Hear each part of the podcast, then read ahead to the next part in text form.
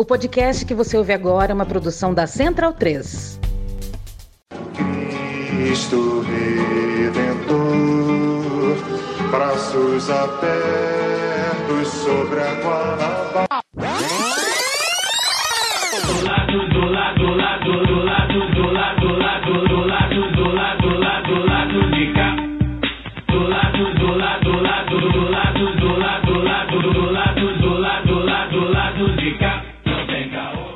Bom momento, ouvintes da Central 3. Hoje é dia 17 de maio de 2022. Eu sou Caio Belandi, diretamente do Saúl Estúdio. Está chegando no seu feed o lado B do Rio especial Jornada Universitária em Defesa da Reforma Agrária, a JURA. Com o lema Reforma Agrária Popular e Projeto de País, a nona Jornada Universitária em Defesa da Reforma Agrária volta-se para o debate e a construção de ações de luta por direitos como educação pública, educação do campo, alimentação saudável, saúde, terra, água, biodiversidade, moradia, trabalho, entre outras. Assim como no ano passado, alguns eventos da Jura estão acontecendo desde abril no formato online. E nós estamos embarcando nessa novamente, parceria especial com a nossa querida UERJ, do Eduardo Torres, professor que está aqui. Bom dia, Eduardo. Dá seu bom dia aí. Bom dia, bom dia, querido. Bom dia a todos os ouvintes também. Bem, a gente vai direto ao que interessa. Hoje o lado B recebe Marian Abas, mestre em economia e doutora em estudos de desenvolvimento, ambas as titulações obtidas na Universidade de Lisboa. A Marian também é pesquisadora do Observatório do Meio Rural, uma instituição que realiza estudos e pesquisas sobre políticas e outras temáticas relativas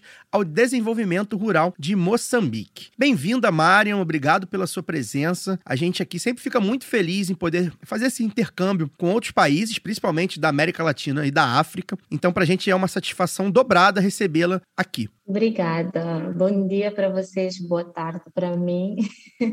Em Moçambique boa tarde. É um prazer conhecer a vocês todos também e estar a participar aqui do programa. Obrigada pelo convite. Gente que agradece. É, vou começar, né, é, tentando dar um panorama. Moçambique é um país localizado no sudeste da África e é tido como uma nação com grande potencial agrícola, né? Diversidade de tipos de solo, clima favorável, enfim. Mas ao mesmo tempo, segundo dados do Programa Alimentar Mundial, há quase 3 milhões de pessoas que enfrentam risco alimentar severo e a desnutrição grave afeta quase metade das crianças com menos de 5 anos de idade. Então, eu pergunto para uma pesquisadora é, o que podemos atribuir às causas, né? Quais são as causas de um país com tamanha capacidade agrícola não conseguir resolver é, o problema da fome? Bem, hum, realmente, uh, Moçambique é- é- tem um grande potencial agrícola e existe um paradoxo hum, em Moçambique que, é, que é, um, é um pouco contraditório, né? Que a, a insegurança alimentar e a desnutrição crónica elas são mais prevalecentes nas zonas que um, têm mais, maior aptidão para a produção agrícola e para as zonas que produzem maior parte dos alimentos no país. Então, a grande parte dessa da, da insegurança alimentar está muito relacionado com acesso aos alimentos, mas também com a dieta, com a pobreza. Uh, por exemplo, essas zonas que é a zona uh, centro e norte do país, uh, que são as zonas que têm maiores índices de produção e também são as zonas que têm maior população dedicada à atividade agrícola, são uh, algumas das zonas também com maiores índices de pobreza, são uh, as zonas e algumas províncias uh, têm a maior densidade populacional do país, então temos grande parte da população concentrada nessa região, temos uma corrida pelos, uma luta, né, uma disputa pelos recursos naturais, pela terra, pela água e outros recursos naturais, mas eu acho que um dos grandes um, um dos principais pontos tem a ver com a pobreza, com o acesso a rendimento. Grande parte dessa da população moçambicana que dedica-se à agricultura produz maioritariamente para a sua subsistência, um, ou seja, não produz assim uma grande variedade de alimentos, uh, produz os alimentos básicos, o milho, a mandioca, o feijão, são alguns dos alimentos básicos, depois também tem o arroz, tem as leguminosas e produz essencialmente para, para o seu consumo e o excedente vende no mercado. Mas essa dificuldade de acesso a rendimentos monetários, nós temos feito alguns estudos, eu em particular também já realizei alguns estudos e percebi que o, uh, o fato das famílias terem acesso a um rendimento monetário faz com que elas consigam ter acesso a um outro leque de alimentos ou de bens essenciais que sejam uh, necessários né, para que eles tenham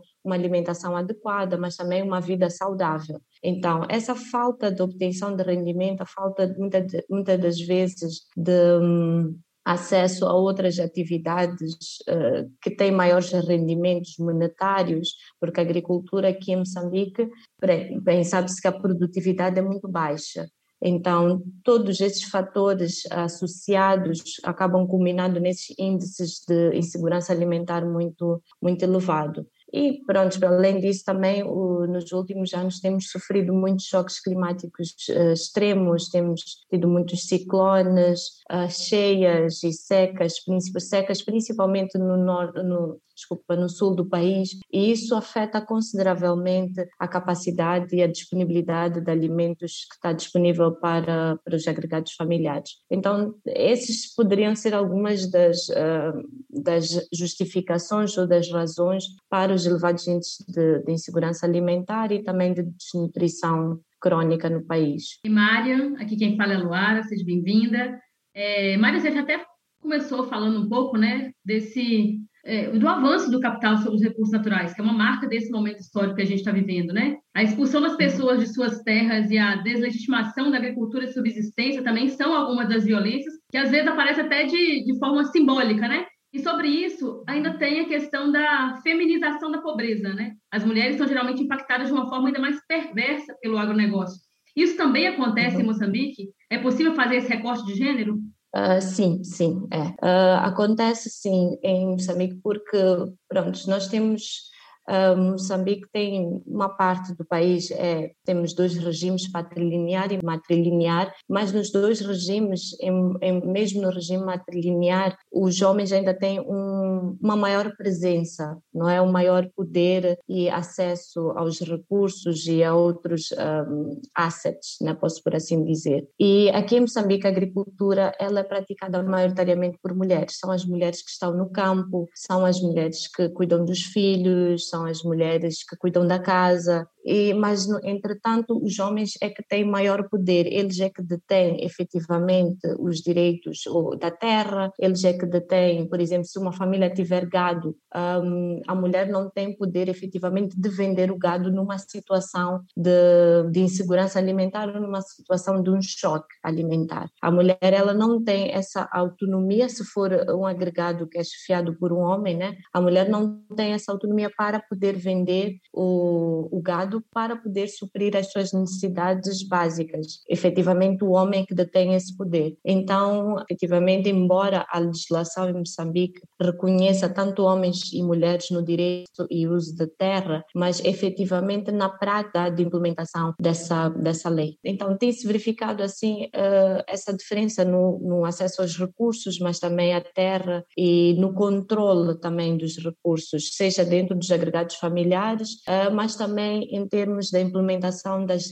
da legislação. Muitas mulheres elas um, acabam eh, ficando um bocado uh, à sombra daquilo que é a presença masculina, não é? Uh, em termos de, de, de, reivindicação dos seus direitos, embora tenha surgido e estejam a surgir vários movimentos uh, de consciencialização e de disseminação dos direitos das mulheres no acesso à terra e a outros recursos naturais. E também temos tido várias organizações da sociedade civil que têm também pautado pela, pela materialização desses direitos e têm trabalhado com mulheres rurais no sentido de fazê-las perceber quais são os seus direitos e, e também ajudá-las a perceber como reivindicar esses direitos. Mas, uh, efetivamente, o que nós temos verificado é que, sim, as mulheres é que têm sofrido mais uh, no atropelo, tanto desses direitos, mas também no próprio controle dos recursos e tomada de decisões. Embora tente se integrar um bocado, nos últimos anos tenta se integrar um bocado as mulheres nos processos, mas ainda um bocadinho, ainda existe muito trabalho para ser feito nessa, nessa área. Ótimo, Marian. É, quem está falando aqui é Fagner e eu queria fazer uma pergunta a você para tentar traçar um paralelo para o nosso ouvinte aqui no Brasil entre os dois países, entre, entre, o, entre a realidade brasileira e a realidade moçambicana, né? Para você ter um, um panorama geral, aqui no Brasil, a gente pode dizer que alguns grupos econômicos, eles, eles são quase como uma espécie de donos da pauta do país. É, a gente pode citar alguns deles aí, entre eles o agronegócio, mas também os bancos e a mídia. Praticamente eles, eles determinam a pauta aquilo que vai ser discutido, não só o que vai ser discutido, como, o próprio, como a própria questão econômica uh, do país. E eles trabalham muitas vezes, esses setores trabalham muitas vezes em, em, em grupo mesmo, em conluio, uns com os outros. Aqui no Brasil, o agronegócio ele tem um, uma verdadeira indústria de propaganda e vende, muito bem vendida, a ideia de que ele é a salvação do país. Há um tempo atrás, há 20 anos atrás mais exatamente, quando o Brasil finalmente finalmente teve um governo minimamente de centro-esquerda ali que produziu a, questão da distribuição de renda e tal. Tentou-se criar um equilíbrio ali. A gente tinha um Ministério da Agricultura que ficava basicamente na mão dos grandes latifundiários do agronegócio e o Ministério do Desenvolvimento Agrário, que era mais voltado para os pequenos produtores, para essa questão de agroecologia, enfim, redistribuição de terra. E com o tempo, isso acabou sendo absolutamente atropelado. A gente acabou passando por um golpe de Estado em 2016, que já vinha vinha sendo, né, vamos dizer assim, tramado algum tempo atrás, mas ele se consolidou em 2016 e de lá para cá todas as políticas públicas do Brasil vêm sendo deterioradas e os grandes grupos, os grandes latifundiários, os grandes banqueiros acabam cada vez mais determinando é, a pauta econômica do país. E aí, voltando para essa situação, o agro ele é meio que vendido como se fosse uma, uma espécie de salvadora do país, aquilo, vamos dizer, o Brasil que dá certo seria o agronegócio, isso é vendido. E, no entanto, a gente sabe que na prática é, esse setor não é, na verdade, o principal responsável pela produção e distribuição de alimento à população e também, além de ser o principal vetor de destruição dos biomas que nós temos, né, da Amazônia, do Cerrado, enfim, da Mata Atlântica, etc. Eu queria saber se isso, se essa máquina de propaganda também ocorre em Moçambique e se caso sim, como que se dá essa propaganda de que o agro é tão fundamental, assim, não só para a economia, mas para o próprio desenvolvimento e existência do país? Uh, bem, eu, eu, eu acredito que sim, é que aconteça também.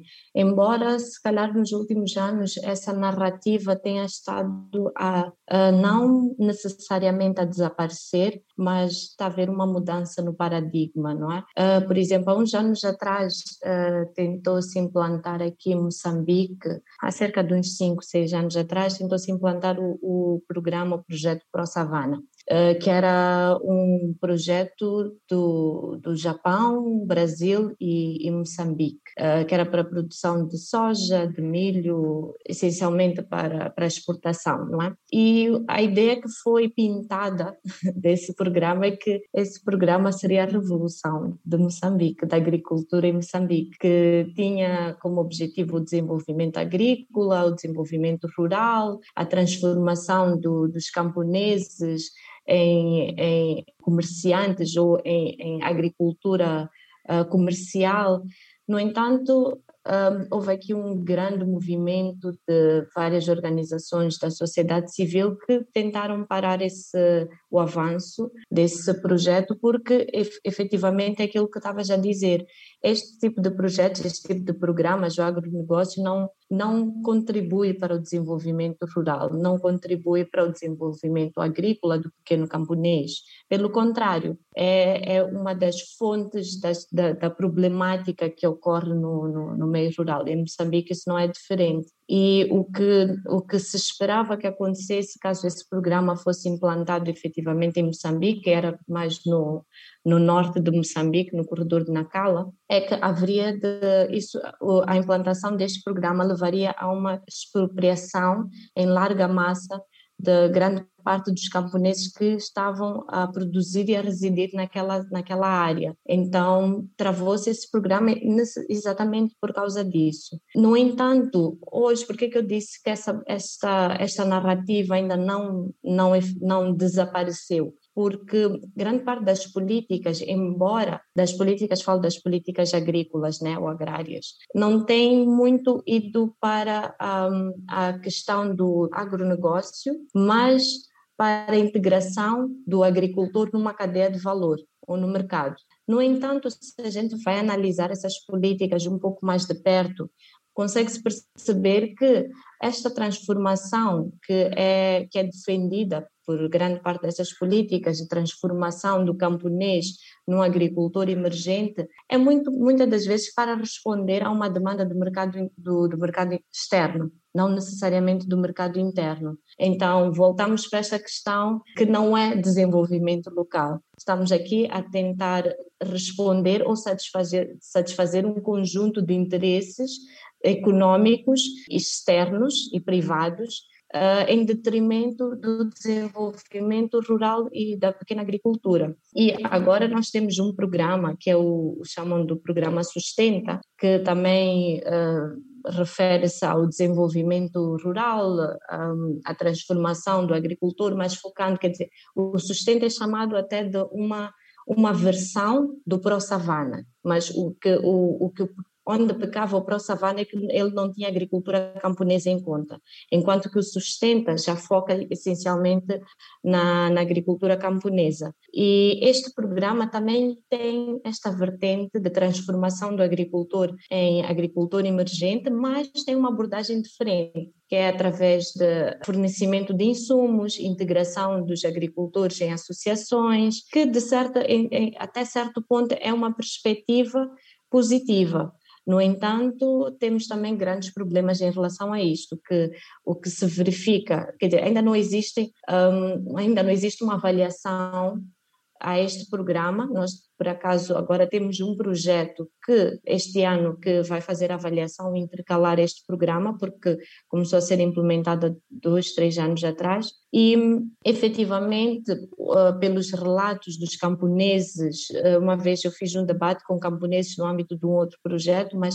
conseguimos perceber que quem os camponeses que estavam a ser selecionados para fazer parte desse programa eram geralmente camponeses que tinham alguma ligação com o governo, ou seja, as elites rurais, não é?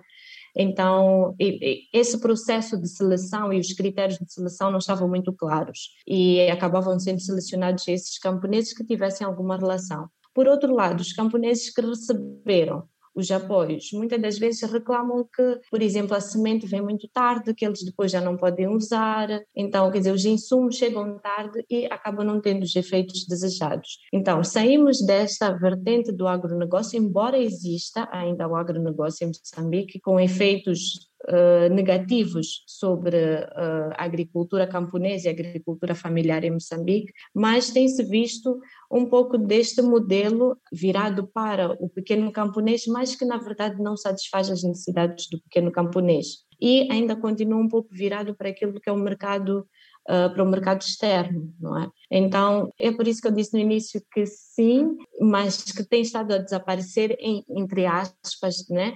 Pelo menos no que se fala da agricultura ou da substituição da agricultura camponesa pelo agronegócio, mas temos também casos em que o agronegócio está lá muito presente, como no caso da, da soja, que já foi também, existem algumas empresas, mas também temos uh, noutros campos, talvez uh, na cana-de-açúcar, algumas culturas de rendimento, mais viradas para as culturas de rendimento e não, não culturas alimentares. Perfeito. Mária, eu tenho. Antes, até, antes de fazer uma pergunta, eu tenho até um comentário a fazer sobre a sua resposta agora, que é curioso que a gente tem, vai traçar um paralelo. O Fagner traçou um paralelo com o Brasil na pergunta dele, eu vou fazer também um paralelo com o Brasil. E essa coisa da produção para exportação é algo que o Brasil tem vivido muito de perto nos últimos anos, né? Uma política é, do agro voltado, muito voltado para exportação e pouco voltado para as necessidades de um povo que também passa fome, como aí em Moçambique, né? Então é curioso como a gente nos últimos anos, por tudo que aconteceu no Brasil, a gente viveu um retrocesso muito grande nesse sentido, né? E aí, enfim, mais um paralelo aí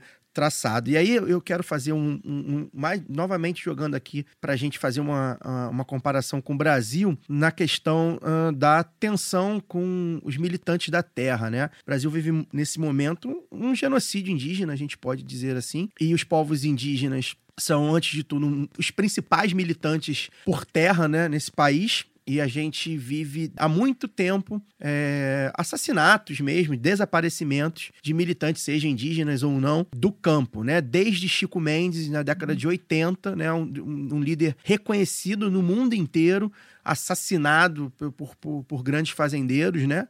É, no auge de sua fama internacional, 33 anos atrás, de Dorothy Stang e, e, tantas outras pessoas que a gente às vezes não, não consegue nem saber o nome, né? Queria trazer, né, para queria que você trouxesse a realidade para Moçambique, como é militar por terra, né? Como é, é lutar por terra em Moçambique, se essas tensões de violência no campo elas são crescentes, se elas já, já estiveram em níveis piores, como é que você é, vê essa questão é, da violência por quem quer um espaço de terra para, enfim, é, plantar e para comer e para seu próprio sustento. Como é que é essa questão aí em Moçambique? Bem, eu acho que em Moçambique eu poderia chamar o cenário de relativamente mais pacífico. Pelo menos não tenho conhecimento de casos. Existe sim violência, não necessariamente ligadas à busca pelo ao acesso à terra, né? Mas existe violência nos casos de reassentamento, mas a levar à morte, poderíamos por assim dizer. Embora possa existir um caso isolado ou outro. Eu acho que aqui o que acontece é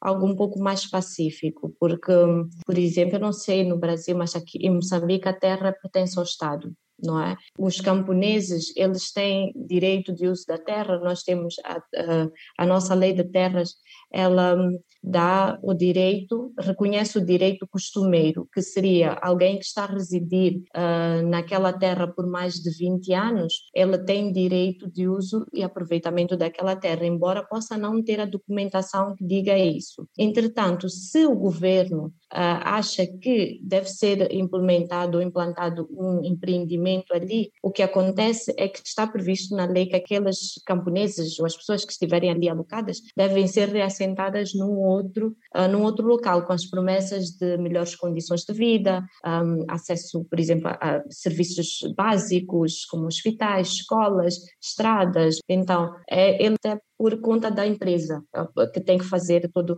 este este processo de reassentamento com o apoio ou a vigilância né, do governo. E por causa disso, eu acho que não existe assim tanta violência, porque a população é efetivamente retirada, embora se já houve casos em que a população pode ter recusado a sair e as empresas chegaram lá e se, se existia campos de cultivo, a empresa destruía os campos, ou destruir as casas, então já aconteceu esse, esses, esses casos, mas regra geral eu acho que a população é uh, reassentada noutros locais, mas depois o que acontece são os conflitos por detrás de tudo isso, porque as condições de reassentamento são sempre muito aquém uh, daquilo que foi, que foi prometido, e nós temos tido vários casos sobre isso em, em vários tipos de, de projetos, seja de natureza de extração mineira, seja o agronegócio, ah, seja projetos ligados agora ah, aos projetos de adaptação e mitigação às alterações climáticas. Tem existido vários conflitos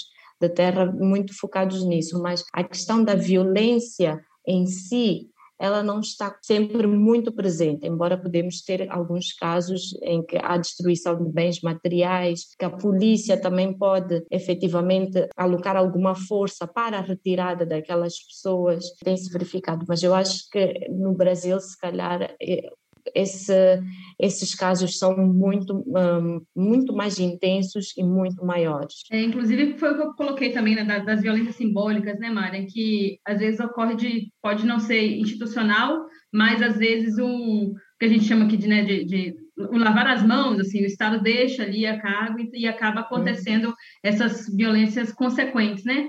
É, eu queria Exato. até pegar um ganchinho aí da, da fala do Caio, que a gente fez uma, uma entrevista recente aqui sobre o memorial do Jacarezinho, que foi destruído numa uma favela aqui do Rio de Janeiro, e a importância de, aqui no, como no Brasil isso é muito recorrente, né, a gente tem uma matança de, de lideranças indígenas, lideranças da terra, né, e dos territórios, e teve uma iniciativa eu acho importante a gente destacar aqui, que é do MST, que recentemente lançou um espaço na Escola Nacional de Formação Florestan Fernandes, que fica ali em Guararema, no São Paulo, é, chamado Espaço Germinal, que ele funciona mesmo também como esse memorial né, de, de grandes lutadores, lutadoras é, pelos direitos dos territórios, né, nas terras, os direitos da população rural. E eu acho que é uma iniciativa importante para a gente não, não deixar que, que, que o luto deixe de ser verbo também, né?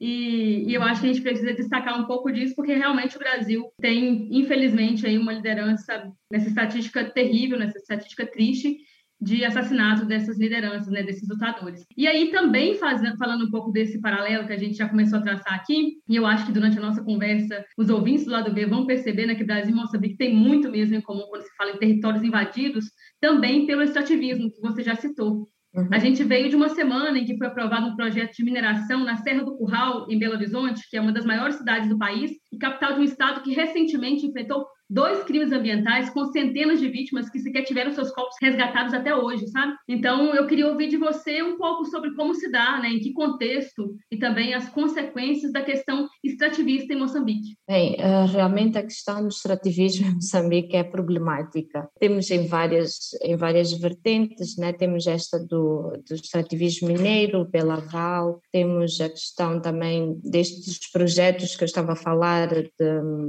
adaptação e mitigação adaptação às mudanças climáticas e outros tipos. E o que se tem verificado é que estes projetos têm sido palco de conflitualidade por causa da, do modo e da efetivação destes projetos, não é? Que são geralmente, estes projetos são implementados em áreas onde estão concentradas uh, populações que têm seus campos de cultivo nessas zonas e depois essas populações devem ser reassentadas. Por exemplo, ligando um bocado de, de, da minha resposta a esta questão com a questão anterior, então a Val vai sair de, de Moçambique e existem várias uh, críticas, uh, várias preocupações da sociedade civil em, em relação a isto e têm sido escritos vários textos e artigos em relação a isto. Um dos textos que eu li Uh, tem a ver com, por exemplo, pessoas que foram, uh, foram reassentadas na altura e existem também populações que ainda não foram reassentadas. A Vale já, já esteve cá, fez a exploração, está neste momento de saída de Moçambique e existem ainda uh, comunidades inteiras que não foram sequer ainda reassentadas, que tiveram que estar ali a viver dentro daquela área de exploração da Vale sem acesso a recursos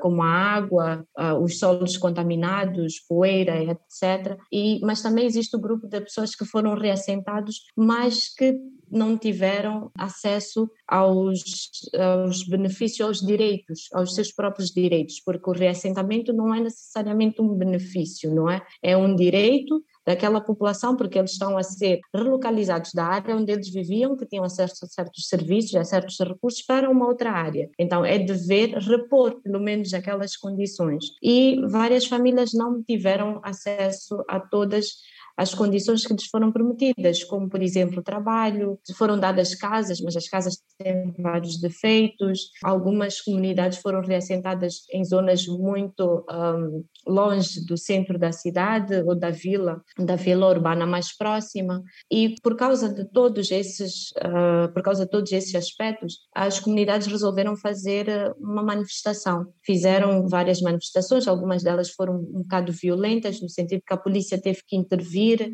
e até Cavalo cedeu, disse que ok, uh, nós vamos, um, vamos responder às vossas, uh, aos vossos pedidos e marcar uma reunião uh, num determinado dia, marcar uma reunião numa praça com a população e efetivamente a FAL não foi. Quem estava lá era a força policial e começou a dispersar a população, a tirar para o ar e lançar gás lacrimogêneo, houve ali alguma violência não é? E isso para dizer que existe esta, esta, esta indústria extrativista tem causado vários tipos de conflitos a esse nível, mas também, por exemplo, agora o que uh, eu gostaria de falar um bocadinho daquilo que é um, o extrativismo verde, que está muito relacionado agora com estes projetos de adaptação e mitigação às mudanças climáticas. Tem um, a tese de doutoramento de uma colega minha aqui do Observatório do Meio, do Meio Rural que eu achei bastante interessante, que ela fala dessa questão do extrativismo verde, que são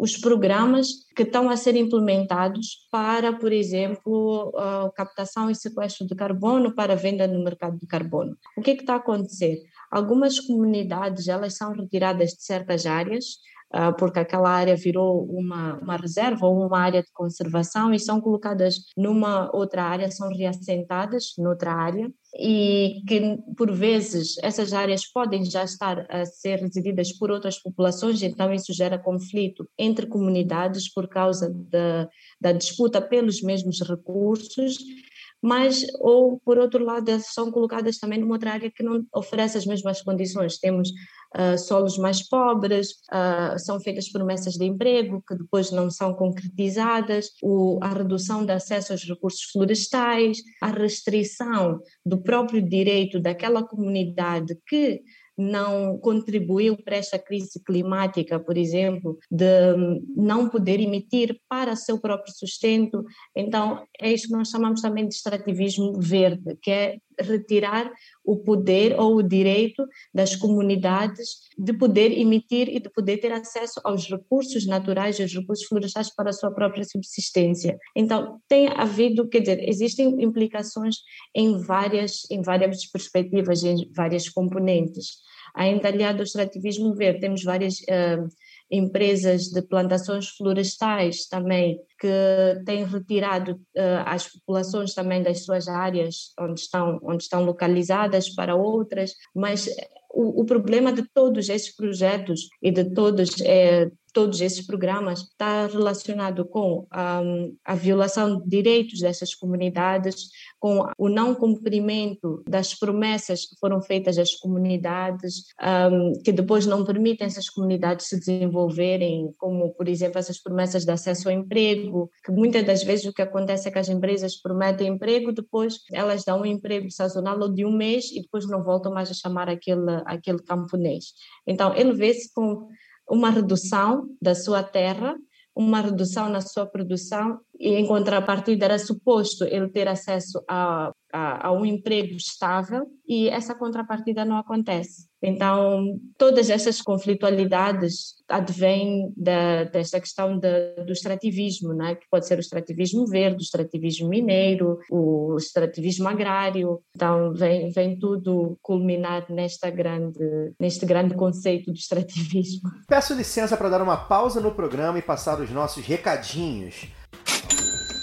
Apoie o Lado B na Aurelo, a primeira e única plataforma que remunera os podcasters a cada play. Faixas de apoio a partir de R$ reais com direito a conteúdo exclusivo e participação em sorteios. Se você já é apoiador pelo Padrinho ou pelo PicPay, considere migrar para Orelo. Por enquanto, só aceita cartão de crédito.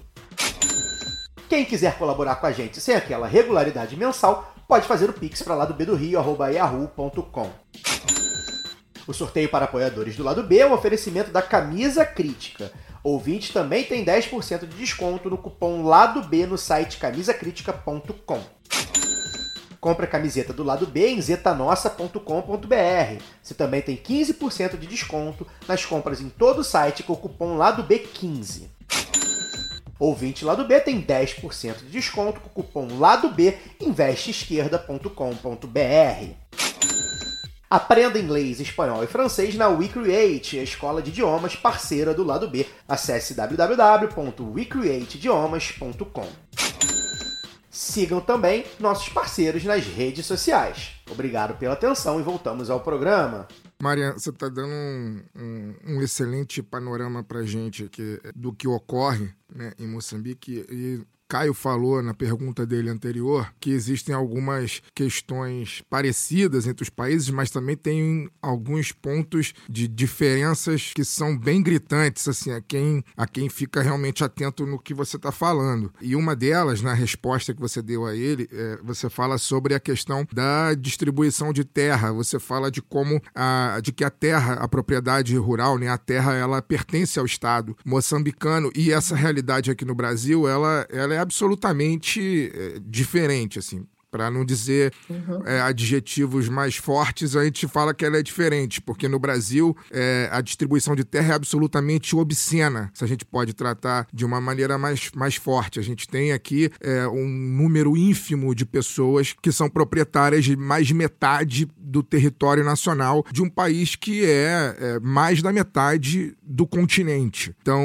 nisso a gente já vê uhum. a diferença brutal né, de distribuição de terra. Aqui no Brasil, a gente, a nossa, nossa última Constituição de 1988, ela fala nessa questão, na necessidade de distribuição de terra, na questão da justiça na distribuição de terra, ela fala do, do da função social da propriedade, tudo isso, mas é, mesmo ela já tendo aí, nós estamos em 2022, ela já caminhando para 34 anos de existência dessa Constituição, a gente nunca conseguiu colocar em prática aquilo que ela que ela que tá aquilo que está na letra da lei, né? A questão da reforma agrária no Brasil ela é tratada como se fosse algo é, de comunistas, é, algo de. É, nesse nível mesmo, se for como se fosse uma questão comunista apenas. Né? A gente ainda. Esse debate, infelizmente, no Brasil é muito precário, porque, como eu falei na minha primeira pergunta, a gente tem grupos muito poderosos, grupos econômicos muito poderosos que interditam é, é muitas vezes esse debate. Mídias, bancos e o próprio agronegócio, como já foi citado. E você fala na sua resposta ao Caio essa diferença brutal, ou seja, é, Moçambique, de fato, já houve uma reforma agrária em Moçambique. Para o nosso ouvinte desavisado, é, eu queria que você explicasse como se deu esse processo, como foi, quando foi, de que forma foi, porque aqui no Brasil, como disse, esse, esse debate sobre a reforma agrária, sobre a distribuição de terra, ele, ele é muito, muito, muito, muito interditado e isso acaba resultando, inclusive, na brutal violência campesina que nós temos aqui. Assim, são todos os anos são dezenas, às vezes centenas de não só de militantes pela reforma agrária assassinados, meros produtores é, rurais, pequenos produtores, são muitas muitas vezes assassinados, são desalojados, enfim. E a gente fica sabendo do, no, no noticiário de um ou outro, mas a, a, a, rotina de violência no campo no Brasil, ela é brutal, ela é muito brutal e ela é muito absurda. E eu queria que você falasse sobre essa reforma agrária moçambicana, como se deu, quando se deu, de que forma se deu, para que o nosso ouvinte aqui no Brasil tenha ideia de como o Brasil ainda é atrasado nesse aspecto, nesse debate. Bem, esta questão né, da, da, da terra, um, ela aconteceu logo na, na independência, a questão da nacionalização. Após a independência, o Estado uh, nacionalizou. Tivemos um, um, período que nós chamamos de período de nacionalização, que o Estado nacionalizou a terra,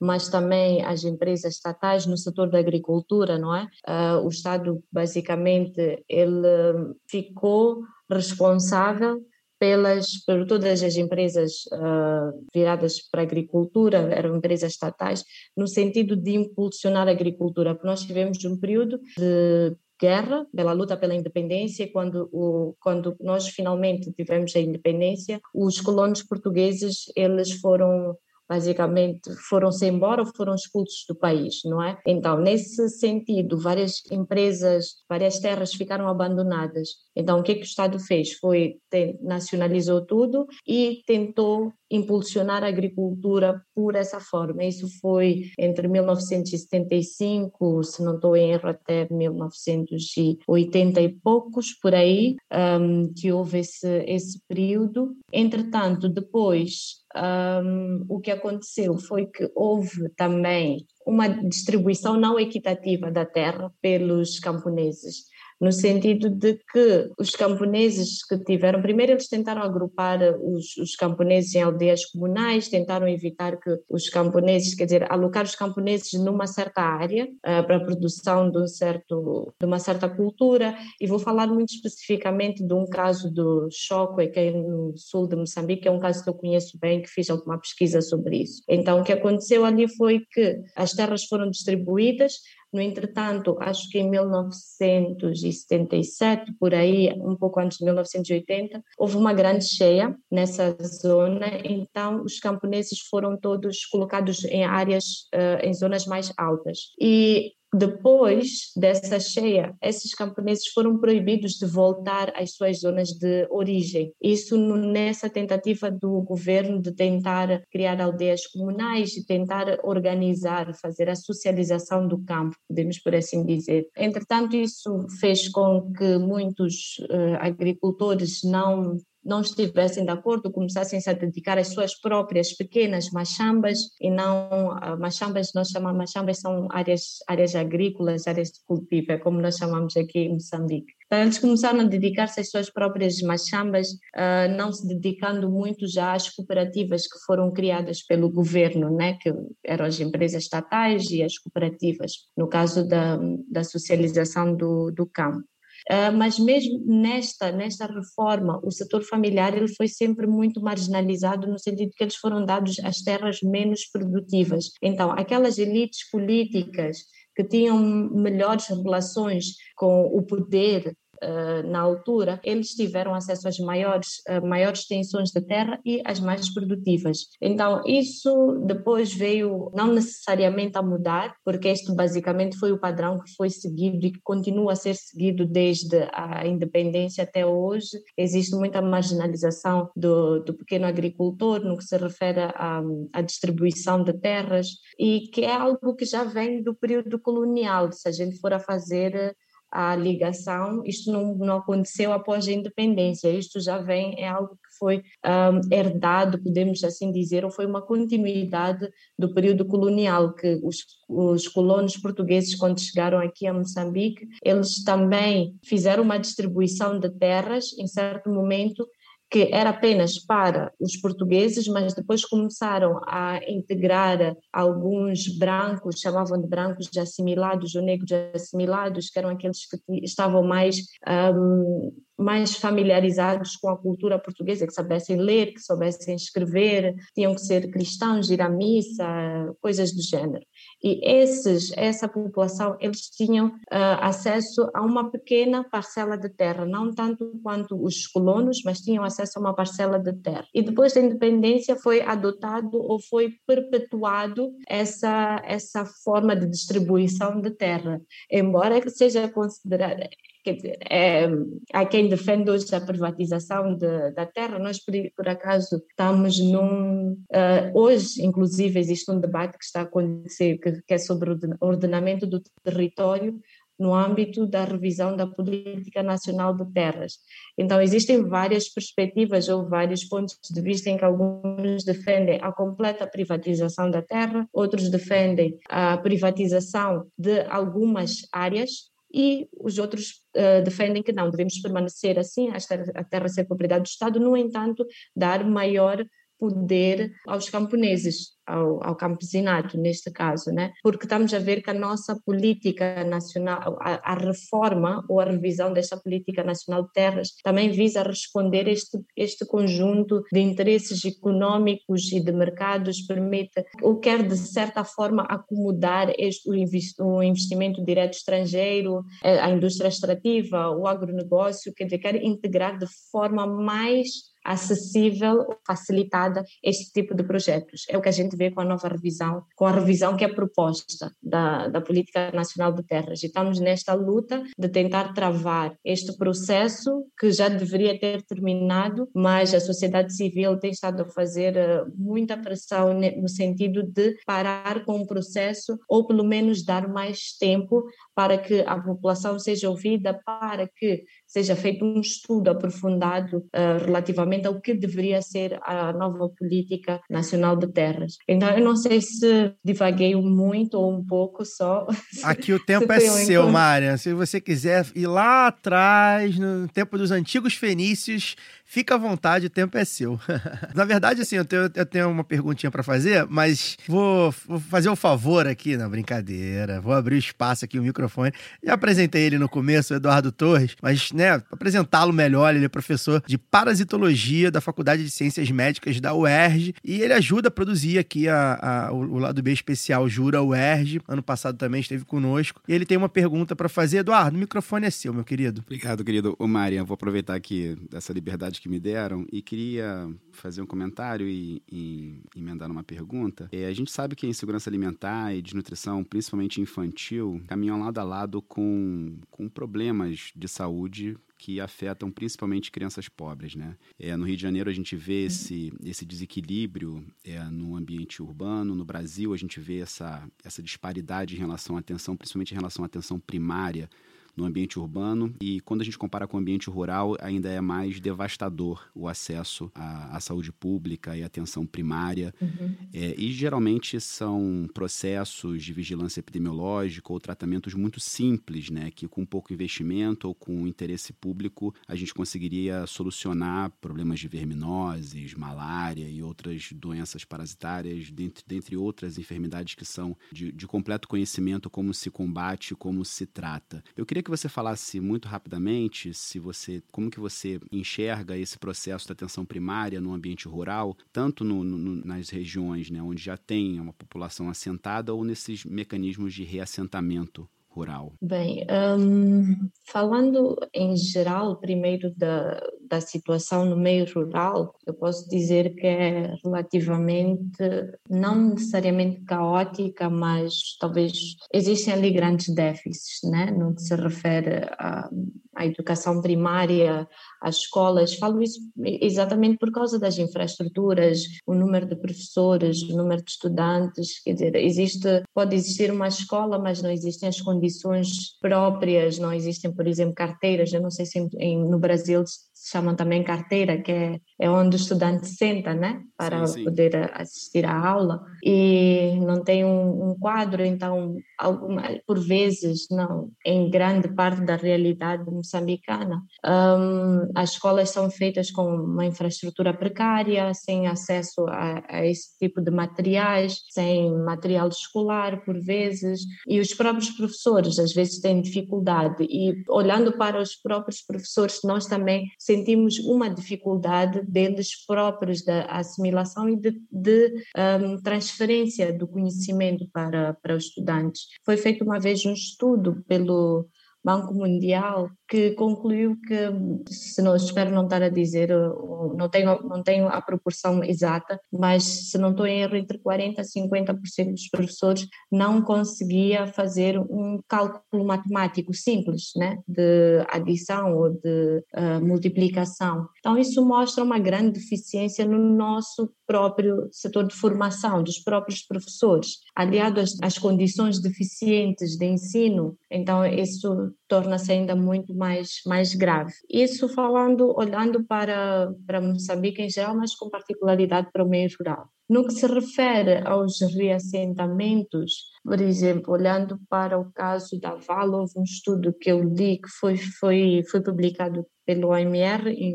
parceria com uma ONG que trabalha muito em TED e eles têm, têm acompanhado muito de perto a atividade da Vale têm reivindicado muito pelos direitos das comunidades, que é a justiça ambiental. E hum, eles, uh, houve este relatório, foi, não foi necessariamente um relatório, mas um comunicado que foi publicado em que se refere que, e outros estudos também do, do OMR em relação a isso, em que existe os reassentamentos, eles não estão, em termos de condições, não estão completos. Pode haver lá, por exemplo, a escola, porque o Estado deve fazer, a Vale constrói, por exemplo, a escola, mas o governo deve fazer, deve dar continuidade, né? deve providenciar professores, os materiais e tudo o resto, não é? Então, e as escolas não estão efetivamente a funcionar. E, em, certos, em certas comunidades reassentadas não foram implantadas ainda as escolas, as escolas ainda não estão lá. Noutras, quando têm, têm a infraestrutura, mas não têm os professores. É um cenário assim um pouco complicado. É complicado já analisando a, o contexto nacional e o contexto rural, mas quando se trata dos reassentamentos também é complicado pela falta de,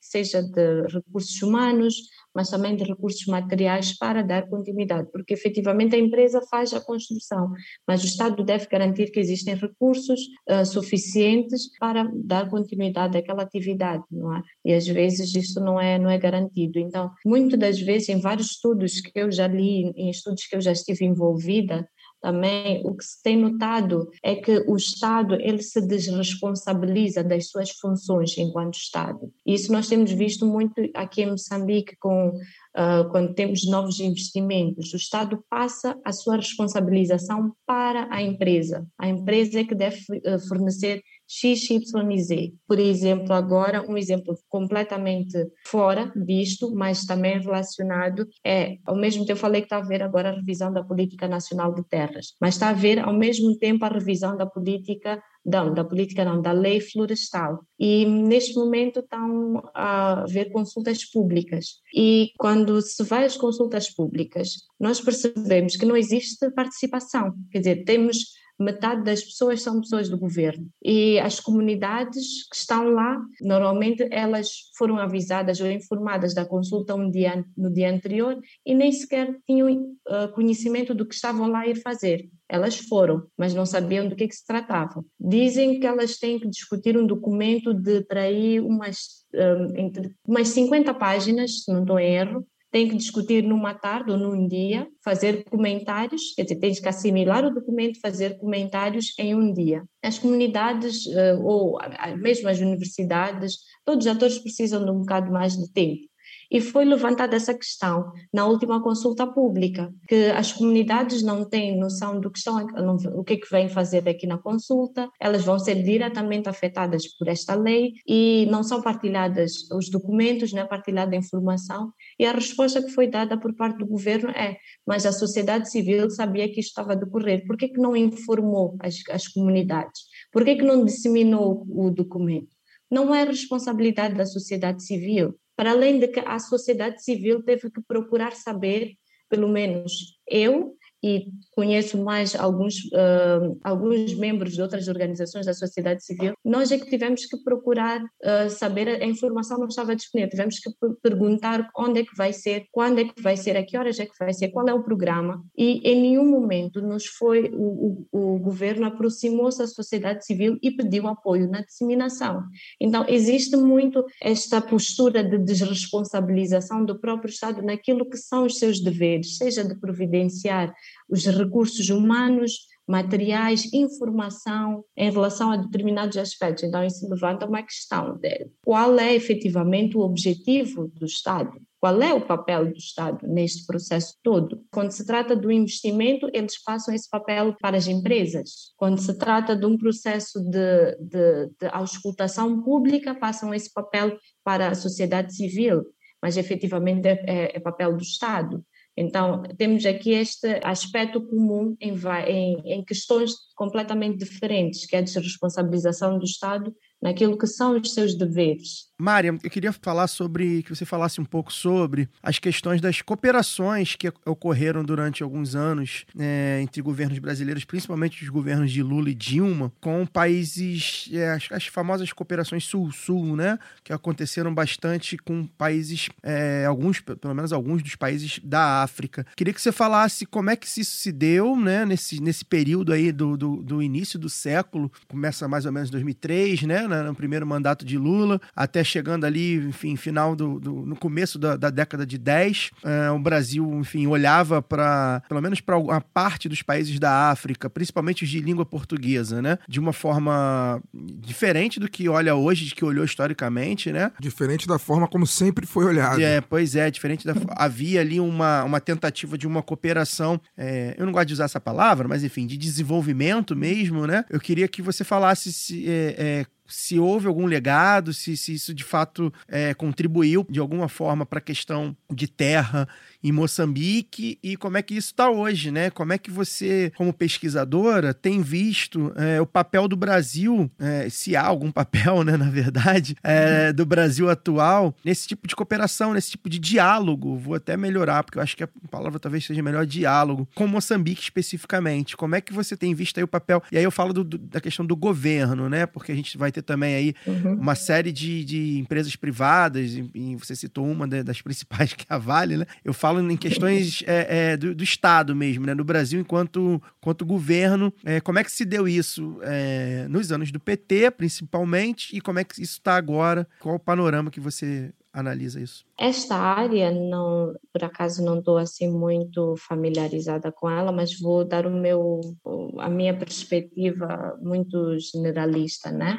Ah, eu sei que tem havido uma grande cooperação sim, entre Brasil e Moçambique no âmbito, em vários âmbitos, tanto a nível da educação, existe um intercâmbio muito grande de, das universidades, a Universidade Eduardo Mondlane, eu penso que, que sim, e algumas universidades brasileiras, um, tem havido esse intercâmbio de professores, de estudantes também, em termos a nível do governo, sim, temos visto efetivamente grandes, uh, vários projetos, vários projetos brasileiros, tem a questão da Vale, teve a questão do Pro Savana também, que tentou ser implementado em, em Moçambique, e aí já houve uma grande, uh, uma grande cooperação, também não é uma palavra que eu gosto de usar muito, mas houve também uma grande cooperação entre organizações da sociedade civil moçambicanas e brasileiras, no sentido de parar esse projeto que era o Pro Savana. E eu acho que esse foi um dos maiores movimentos em Moçambique que existiu e com apoio internacional da sociedade civil, tanto brasileira, mas também japonesa, em certa medida, para travar um processo que, que já tinha sido vivido no Brasil, e que estava a ser vivido talvez em outros países também, e houve assim essa junção uh, ou essa convergência da sociedade civil no sentido de travar este processo, que culminou num sucesso, né? porque efetivamente o Pro Savana não avançou e fomos, tivemos essa esta confirmação há cerca de dois anos, um ano e meio, dois anos, que o Pro Savana não ia efetivamente avançar. Então foi uma história de sucesso entre a cooperação, vamos por assim dizer, entre as organizações da sociedade civil brasileira e moçambicana. E isso mostra-nos e dá-nos espaço para que possa haver maiores sinergias pelo menos entre organizações da sociedade civil, uh, no sentido de travar certos processos, no sentido de tentar impor ou defender os direitos de, dos camponeses, não é? Porque é aquilo estamos a dizer desde o início, Moçambique e o Brasil têm realidades muito parecidas e certos eventos que estão a acontecer uh, no Brasil neste momento podem vir a acontecer ou estão a acontecer também em Moçambique. Então é nesse sentido que eu acho que esta cooperação entre a sociedade civil no sentido de parar este tipo de projetos, este tipo de processos é, é muito bem-vindo, porque também sabemos que temos aquela sociedade civil que está a favor deste, deste, de alguns desses tipos de projetos. Mas talvez não ia avançar muito mais nessa área, porque não tenho assim muito um conhecimento muito aprofundado em relação a isso. Wagner. Vamos lá. É, Mária, é, não sei, talvez se você consegue ter a dimensão das informações que você está trazendo para a gente aqui. Aqui no Brasil, nosso nível de informação dos nossos países, inclusive dos nossos países vizinhos aqui, né, na, América, na América do Sul, na Argentina, Uruguai, Paraguai, enfim,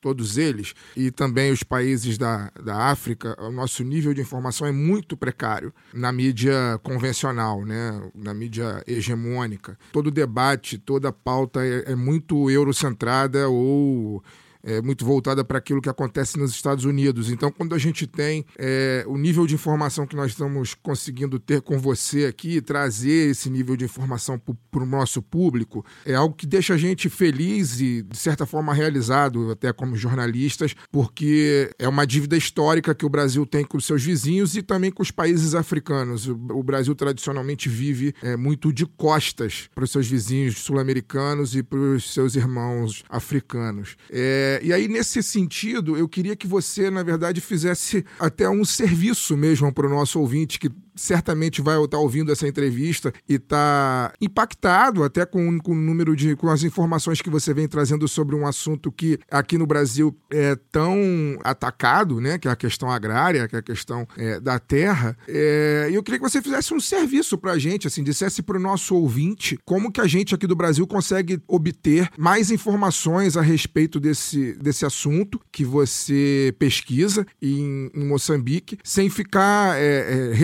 da nossa mídia hegemônica, que simplesmente negligencia tudo o que acontece na África e o que acontece nos nossos irmãos latino-americanos, onde pode buscar informações de Moçambique, direto da fonte de Moçambique, para poder se manter informado sobre o que acontece é, num país que tem tantas semelhanças com o nosso, semelhanças para além da própria língua, mas que acaba sendo muito negligenciado pela nossa elite é, midiática brasileira, que você indica para o nosso ouvinte, para que ele se informe melhor sobre o que acontece num país tão parecido, com tantas coisas parecidas, mas também com muitas diferenças, parecências para além da língua, como eu mesmo disse agora há pouco. Bem, um, calhar antes uh, dizer que o, o cenário em Moçambique é completamente ao contrário no Brasil, porque nós aqui temos bastante informação sobre o Brasil. E somos bastante influenciados sobre o Brasil, né, pelo Brasil, no sentido desde as telenovelas até ao telejornal, tudo, os programas que passam, existe uma influência muito grande do Brasil aqui em Moçambique e acredito que é o sonho de muitas pessoas sempre de conhecer o Brasil. então, por causa desta grande influência brasileira que nós temos. Um, em relação à informação, Bem, eu acho que começar por ouvir este podcast já é um passo.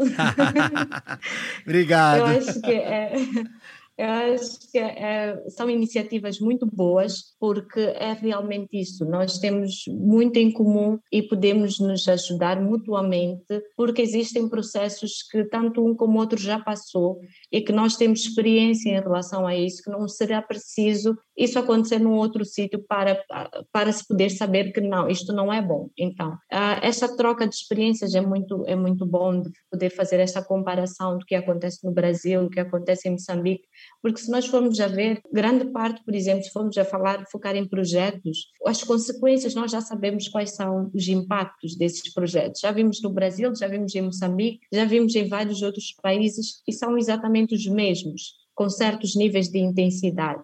Então, esta troca de informação é importante é por isso parabenizo um, esta iniciativa, que venham mais como esta, mas para além disso, eu acho que nós hoje em dia temos uma facilidade que é a internet, não é? Temos a internet, temos agora depois do Covid, temos os podcasts que ganharam muita visibilidade, temos as, os webinars, as conferências online, que hoje em dia não preciso estar no Brasil para participar de uma conferência no Brasil.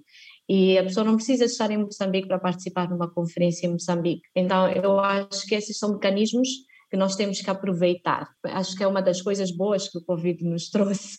E, para além disso, ah, fazendo também um pouco já publicidade do Observatório do Meio Rural, ah, no nosso website nós temos bastante informação, ah, vários estudos, inclusive feitos por brasileiros, alguns, uh, que escrevem sobre, sobre Moçambique ou fazem essa comparação entre Moçambique e Brasil. Temos, uh, o Observatório recebe estudantes brasileiros que queiram fazer a pesquisa sobre, uh, sobre Moçambique e nós publicamos esses estudos. O Observatório ele é uma instituição, se calhar é melhor explicar, né, porque aí enquadra melhor na questão que foi feita. Nós somos uma instituição de pesquisa sobre o desenvolvimento rural, o desenvolvimento agrário, economia agrária, meio rural. no seu todo, né? E pretendemos influenciar políticas. E nesse âmbito nós temos estudos em todas as perspectivas que seria o desenvolvimento rural, desde o extrativismo, uh, desde o agronegócio, a terra, um, pobreza, segurança alimentar, mudanças climáticas, uh, conflitualidades, género, Inclusive, temos cinco linhas de pesquisa que focam especificamente nestes, nestes assuntos.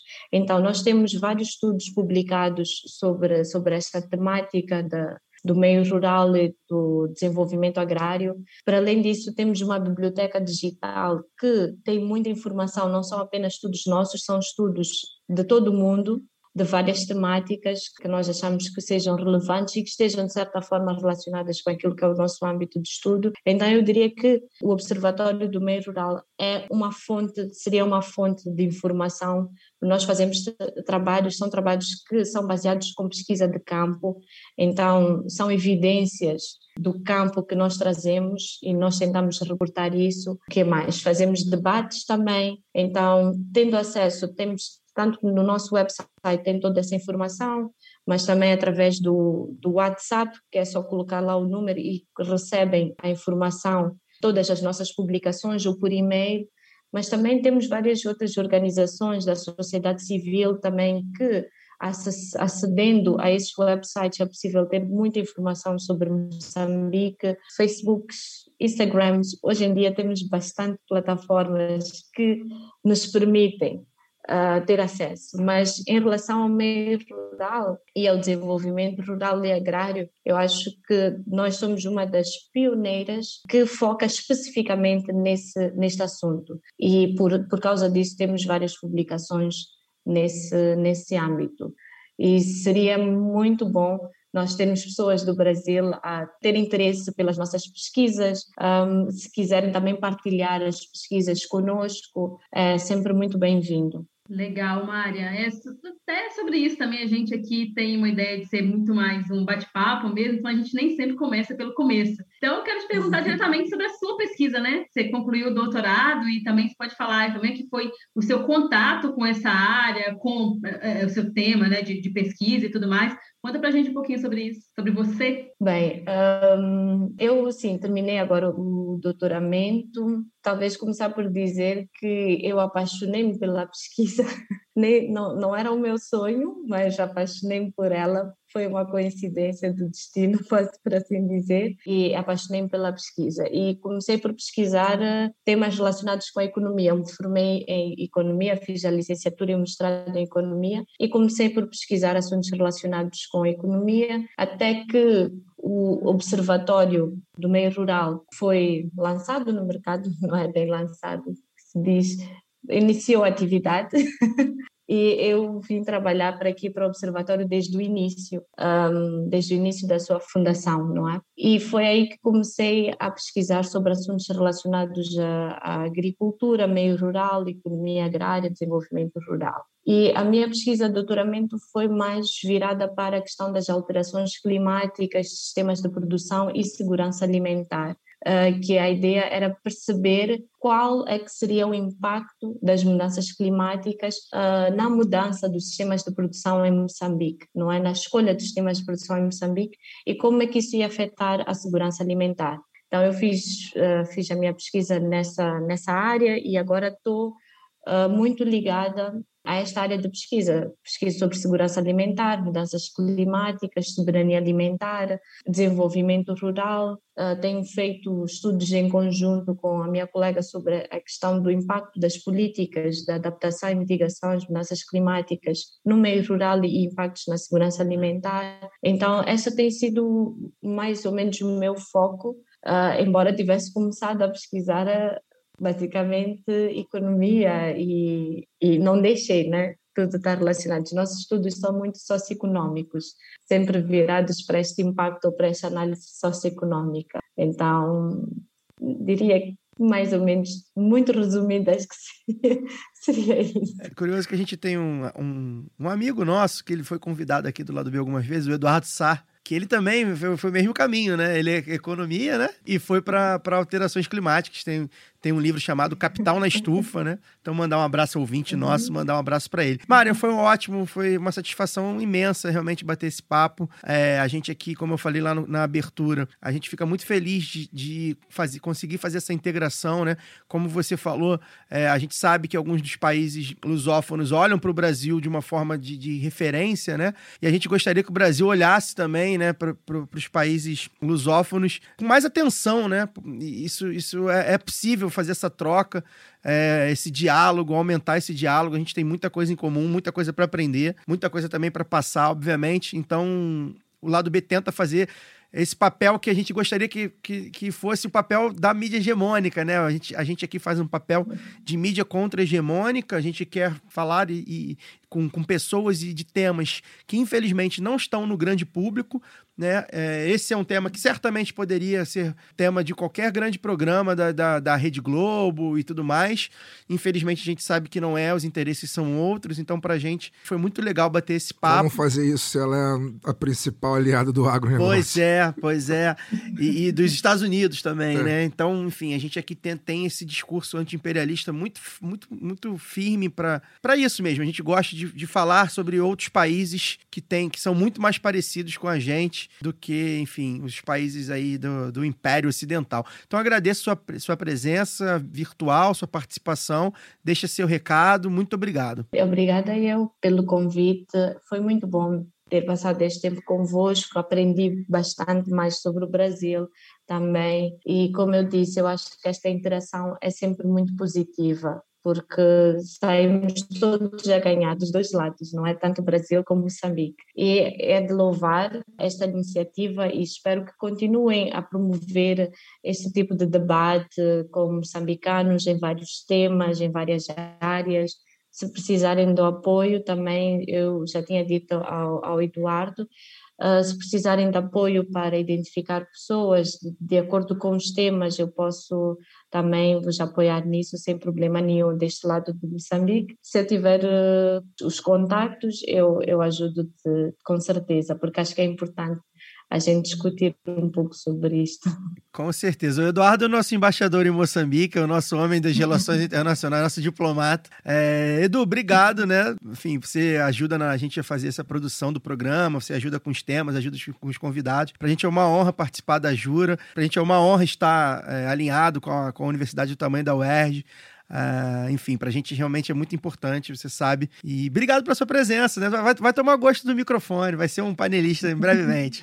Eu agradeço demais, queria eh, ratificar o agradecimento à doutora Marian e estender esse agradecimento também ao doutor Chicumbi, que foi quem fez essa ponte, Maria. Um grande, tivemos o Ajura 2021 com uma entrevista também que nos trouxe muita informação preciosa e mais esse, mais esse, essa, esse dia de hoje com, com, convosco, assim, foi realmente uma contribuição edição ímpar. E agradecer novamente ao lado B, que topou aí novamente essa parceria da Jura 2022 agora, com, com esse podcast maravilhoso. Enfim, saudar muito aí o povo moçambicano, saudar a todos os ouvintes e agradecer mais uma vez a abertura que o lado B está dando para a Jura. É isso, a gente está sempre junto, é, para a gente realmente.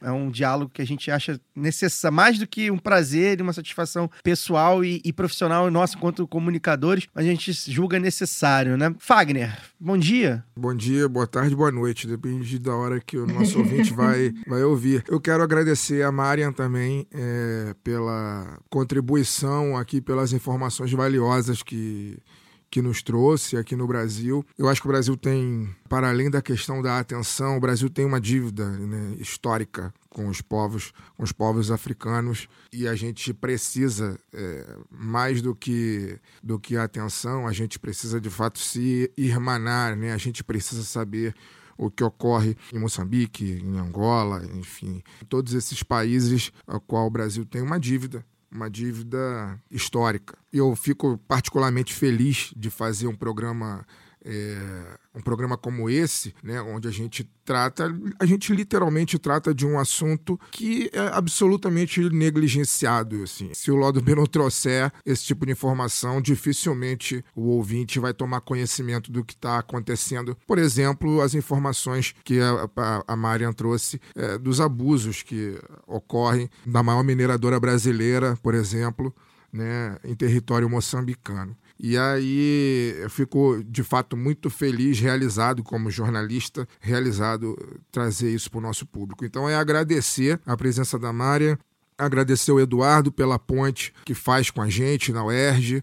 É, na Jura, eu espero que essa seja só a primeira entrevista. É, a gente que tá na expectativa. Né, eu espero que a gente faça outras entrevistas ainda ao longo desse ano, fazendo essa ponte entre o Brasil e outros países, é, trazendo informação de qualidade por ouvinte. Agradecer você, Luara, também, e, e a galera aqui do estúdio, Giovana, e também nosso irmão Rodrigo. E mandar um abraço só para finalizar para o André Pinheiro, que é o tricolor que me encontrou sábado à noite lá em Volta Redonda e veio falar, é ouvinte nosso, se não me engano mora em São Paulo e me encontrou lá e veio falar comigo no estádio com muito carinho lá em Volta Redonda. Eu cometi a loucura de sair do Rio para ir para Volta Redonda no sábado à noite ver um jogo de futebol e acabou que foi bom, pelo menos eu voltei com a vitória, né? Pior seria se tivesse perdido. Então um abraço pro André Pinheiro e a gente tá aí. Semana que vem a gente volta com outro entrevistado. Também vai ser um tema bem interessante. Esse negócio de ser abordado, rapaz, eu fui abordado no Bar do Mar no Ah, sábado. no Bar do Mar Ah, é no Bar do. Mar é nosso, é No nosso. Bar do Mar é mole. É, mas eu fui, eu fui abordado no,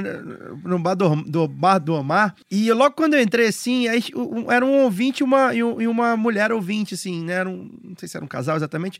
E ele falou, pô, caramba, Caio, do lado B e tal. E eu fiquei meio assustado, porque eu- eles me pegaram assim do nada. Falei, Pô, presença especial no aniversário do fulano, da fulana. E eu, gente, eu lembro de ter perguntado o nome deles, mas eu não lembro se eles não falaram, eu não ouvi, então eu nem anotei o nome deles. Mas a, a pessoa, ao, ao, ao, grupo e a mesa que me abordou lá no Bar do Mar, um abraço pra vocês. E Laura Ramos, bom dia. Bom dia, boa tarde, boa noite. Vocês estão muito famosos, gente. Eu ainda vou chegar lá. Ainda vou chegar nesse nível aí de fama. É, Vem pro Rio, vem agradecer- pro Rio. Não, mas aqui no Espírito Santo também tem audiência do lado B. Claro o pessoal que tem. fala comigo. O pessoal tá em Minas e tal. Essa... A gente tá até agora, vamos alcançar novos países, né, gente? Novos... É. Estamos ultrapassando fronteiras aí com Moçambique É e tudo isso. mais. E aí quero agradecer demais a Mária pela conversa, realmente é, e, e até até já destacar também, né? E agradecer também, aproveitar para agradecer o Eduardo, destacar aí esse tema do, do Júri esse ano que traz também o projeto de nação. Então, a gente está falando aí de dois projetos de nação que, que têm suas similaridades, mas que é justamente nas, nas divergências também que a gente aprende muito com um com o outro. É, e esse ano, que é ano de, de eleição né, aqui no Brasil, eu acho que a gente precisa destacar este debate sobre soberania alimentar, que tem tudo a ver com soberania nacional, que é, é, é algo que tentam, né, o imperialismo tenta dizer que está ultrapassado esse, esse conceito de soberania nacional para poder tomar é, as, nossas, as nossas riquezas naturais, né, os nossos territórios, para tomar conta da vida da nossa gente, coisas que vão impactar diretamente na, na nossa vida e tal. E aí, são nessas conversas que a gente acaba ligando os pontos, né, pessoal?